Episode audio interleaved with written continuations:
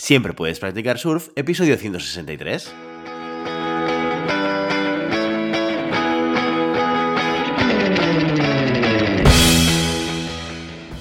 Bienvenido y bienvenida a Siempre puedes practicar surf, el podcast diario sobre recursos humanos. Este podcast está pensado para profesionales de recursos humanos, gerentes o jefes de equipo. Podrás encontrar técnicas, consejos, ideas, conceptos y noticias sobre la gestión de personas, eso sí, con un enfoque práctico y aplicable. Hoy, episodio 163 del martes 8 de febrero de 2022, programa que vamos a dedicar, como cada martes, a las noticias de la semana. Pero antes dejadme que os recuerde que podéis encontrar más contenido en nuestro blog e información sobre nuestros servicios en nuestra web, en globalhumancon.com.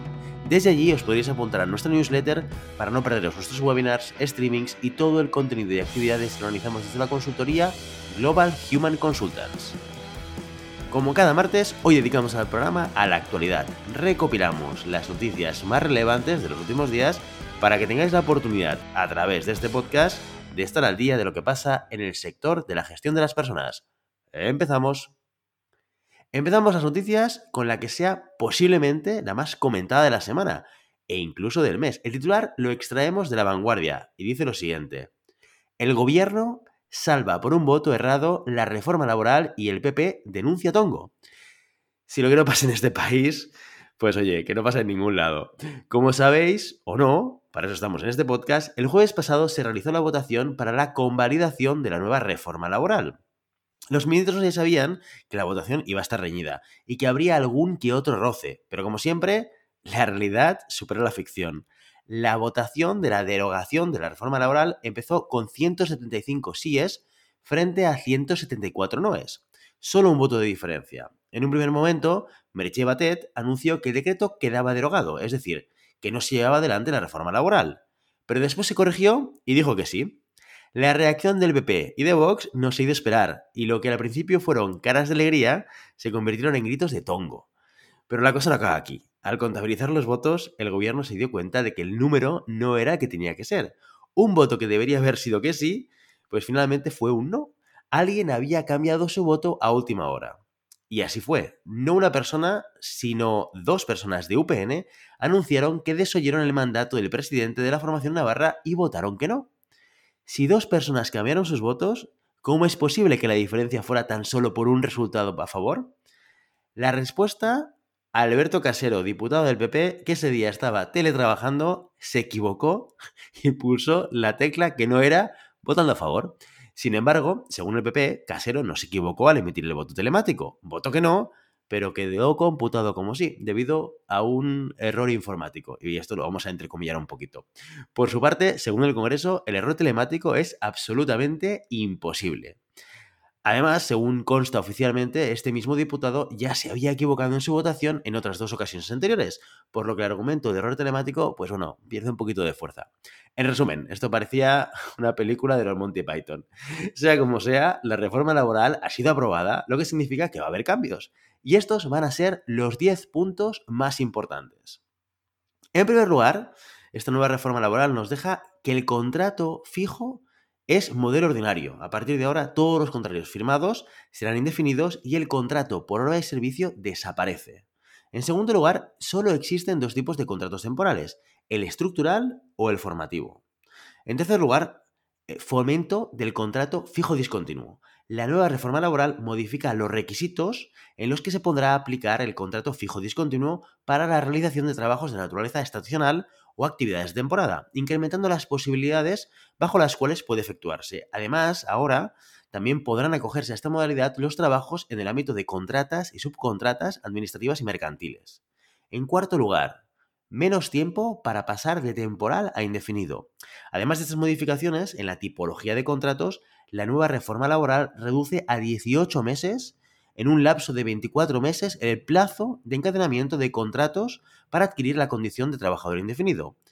Lo mismo en caso de incumplimiento de alguna de las normas que regulan las contrataciones temporales. En quinto lugar, se penalizan los contratos inferiores a 30 días. Entre las modificaciones presentadas, en el nuevo documento del BOE se incluye que los contratos temporales inferiores a 30 días tendrán una cotización a la seguridad social adicional creciente de 26 euros cada vez que se den de baja, aumentando el importe del recargo hasta un 200%. En sexto lugar, elevación de las sanciones por contratos fraudulentos. Se elevan las sanciones por uso fraudulento del contrato temporal, que pasan de un mínimo de 750 a 1000 euros. Y otra modificación importante, estas sanciones se ejecutarán por situación y empleado y no por empresa, como se hacía hasta ahora. En séptimo lugar, se recuperan las negociaciones colectivas. Esta reforma estructural del mercado de trabajo recupera apartados que fueron eliminados en la anterior reforma del 2012, restaurando la ultraactividad de los convenios, la cual permite que las negociaciones pactadas se prorroguen sin fecha límite hasta obtener nuevos acuerdos y además los convenios sectoriales estarán por encima de los empresariales. En octavo lugar, nuevas regulaciones en los ERTE. Se incorpora las limitaciones de la actividad normalizada a consecuencia de la decisión gubernamental por causa de fuerza mayor, que ya se implementó con anterioridad a causa de la pandemia. En noveno lugar, nuevo mecanismo RED. La nueva reforma laboral incluye un mecanismo, un nuevo, el nuevo mecanismo RED de flexibilidad y estabilización del empleo en sustitución de los ERTES actuales. Para activar estas medidas se necesita el acuerdo de los consejos de ministros, previa información y consulta con las organizaciones sindicales y patronales. Y en décimo lugar, por último, desaparece la posibilidad de acometer despidos objetivos colectivos en las administraciones públicas. ¿Qué os parece la reforma? ¿Estáis contentos, desanimados, enfadados, indiferentes? Os leo en comentarios. Y seguimos con las noticias con esta del Observatorio de Recursos Humanos, que dice lo siguiente, la Casa de la Humildad, un nuevo modelo para liderar organizaciones integradoras y sostenibles.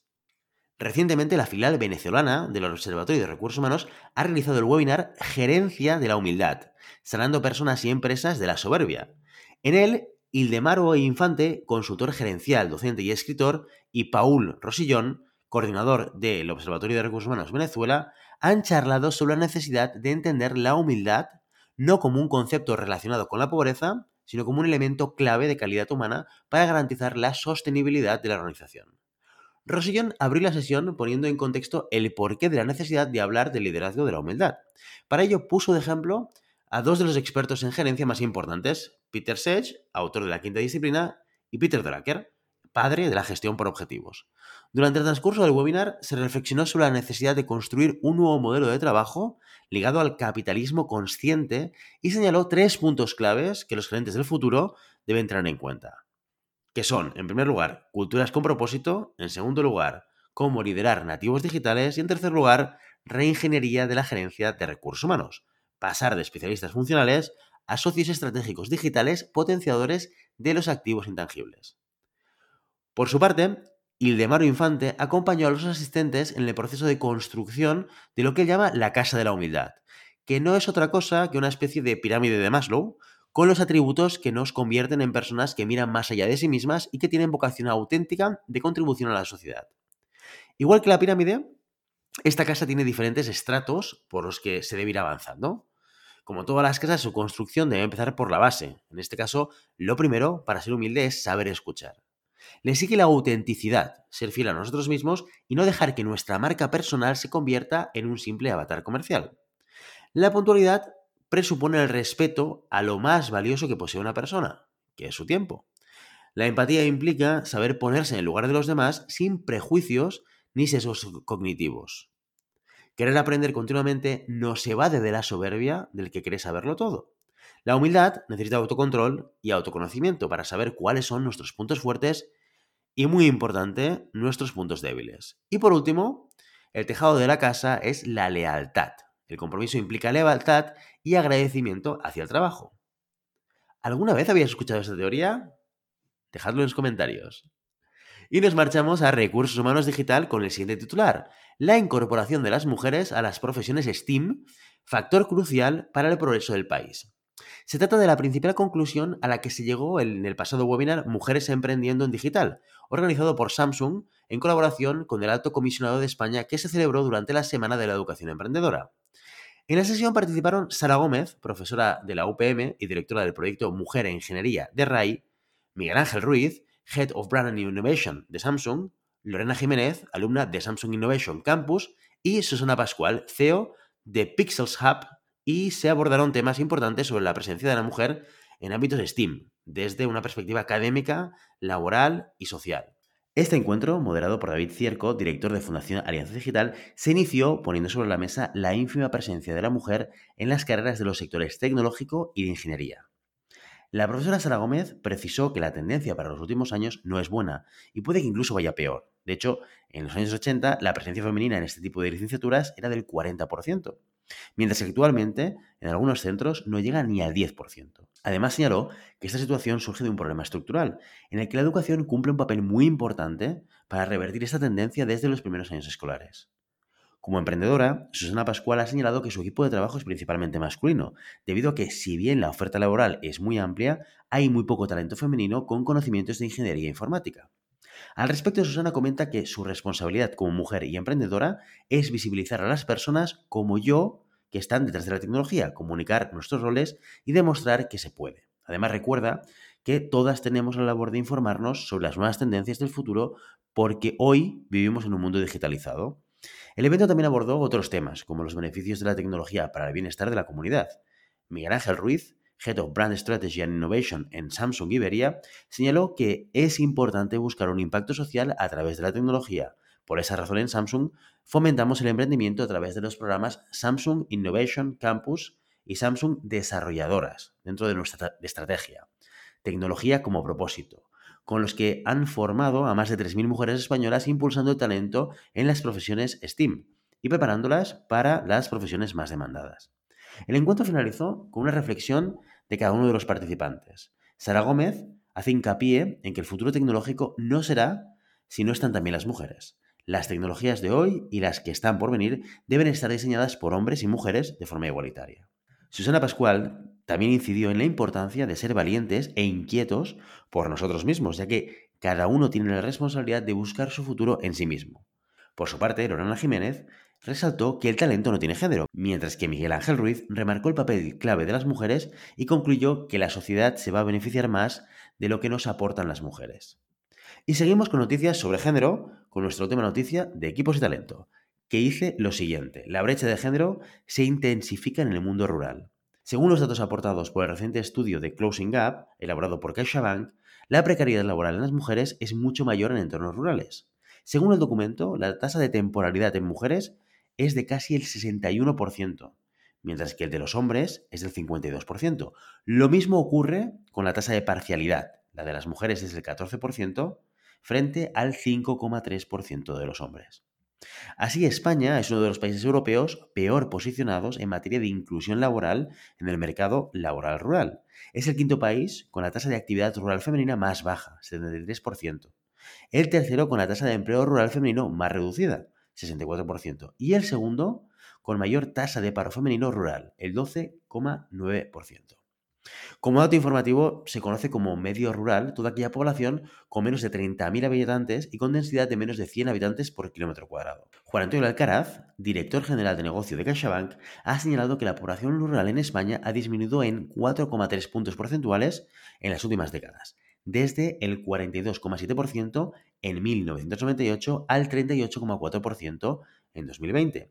La incidencia de municipios en riesgo de despoblación en España sigue siendo muy elevada en el contexto europeo, situándose por encima de la del conjunto de la eurozona. Si lográsemos revertir o frenar la despoblación, el efecto económico en el mundo rural sería muy importante. Con este estudio queremos contribuir al debate social sobre este tema desde la perspectiva del impacto de las desigualdades entre hombres y mujeres. El informe nos ayuda a dimensionar una situación especialmente difícil para la mujer en un medio masculinizado y donde existe un envejecimiento más prevalente para ella y como consecuencia una mayor tasa de dependencia, ha explicado. Y es que las mujeres en el medio rural se enfrentan a una doble desigualdad. La primera asociada a su entorno de residencia en términos de oportunidades laborales, acceso a servicios y conectividad física y digital. Y la segunda provocada por el hecho de ser mujer. Tradicionalmente las mujeres en el mundo rural han compartido las labores del trabajo agrario con los hombres, pero careciendo de los mismos derechos y obligaciones derivados de la gestión. Se las considera un mero apoyo familiar, carente de reconocimiento social, económico o profesional. Además, la titularidad de las explotaciones siempre tiende a recaer por herencia a los hombres, contribuyendo aún más a la masculinización del sector.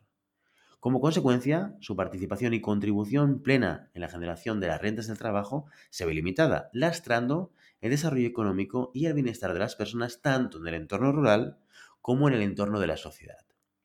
Atendiendo a esta información, la conclusión es muy clara.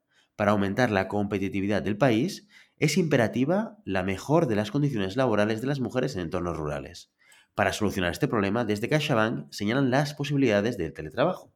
Según las conclusiones del informe de Closing Up, el teletrabajo permitiría el retorno de mujeres migradas de los centros urbanos. Al respecto, Juan Antonio Alcaraz, director general de negocio de CaixaBank, dijo que si potenciamos políticas públicas y privadas para fomentar el teletrabajo, no ya solo para que regresen los que una vez partieron del entorno rural, sino para incentivar y animar a otros a establecerse en ese medio, estaremos generando un impacto agregado muy positivo para nuestra economía y contribuyendo a generar más y mejores oportunidades para las mujeres de nuestro país. Y con esta última noticia nos marchamos. Y ya sabes, no puedes detener las olas, pero siempre puedes practicar surf. Y hasta aquí nuestro episodio de hoy. Como siempre, queremos invitaros a que os pongáis en contacto con nosotros, nos deis vuestra opinión y nos sugeráis si tenéis algún tema o alguna pregunta concreta. Lo podéis hacer a través de la página de contacto en globalhumancom.com barra contáctanos o a través de las redes sociales. Estamos en Facebook, en Instagram, en Twitter y en LinkedIn. Y si el contenido de este podcast te gusta, no te olvides suscribirte, darnos 5 estrellas en iTunes y me gusta tanto en iVoox como en Spotify. Igualmente recuerda que puedes encontrar más contenidos, noticias y recursos en nuestra web, en globalhumancon.com. Muchas gracias por todo, por tu tiempo, por tu atención y por tu interés en estos temas sobre la gestión de personas. Nos escuchamos mañana miércoles con el caso de la semana. Hasta entonces, feliz día.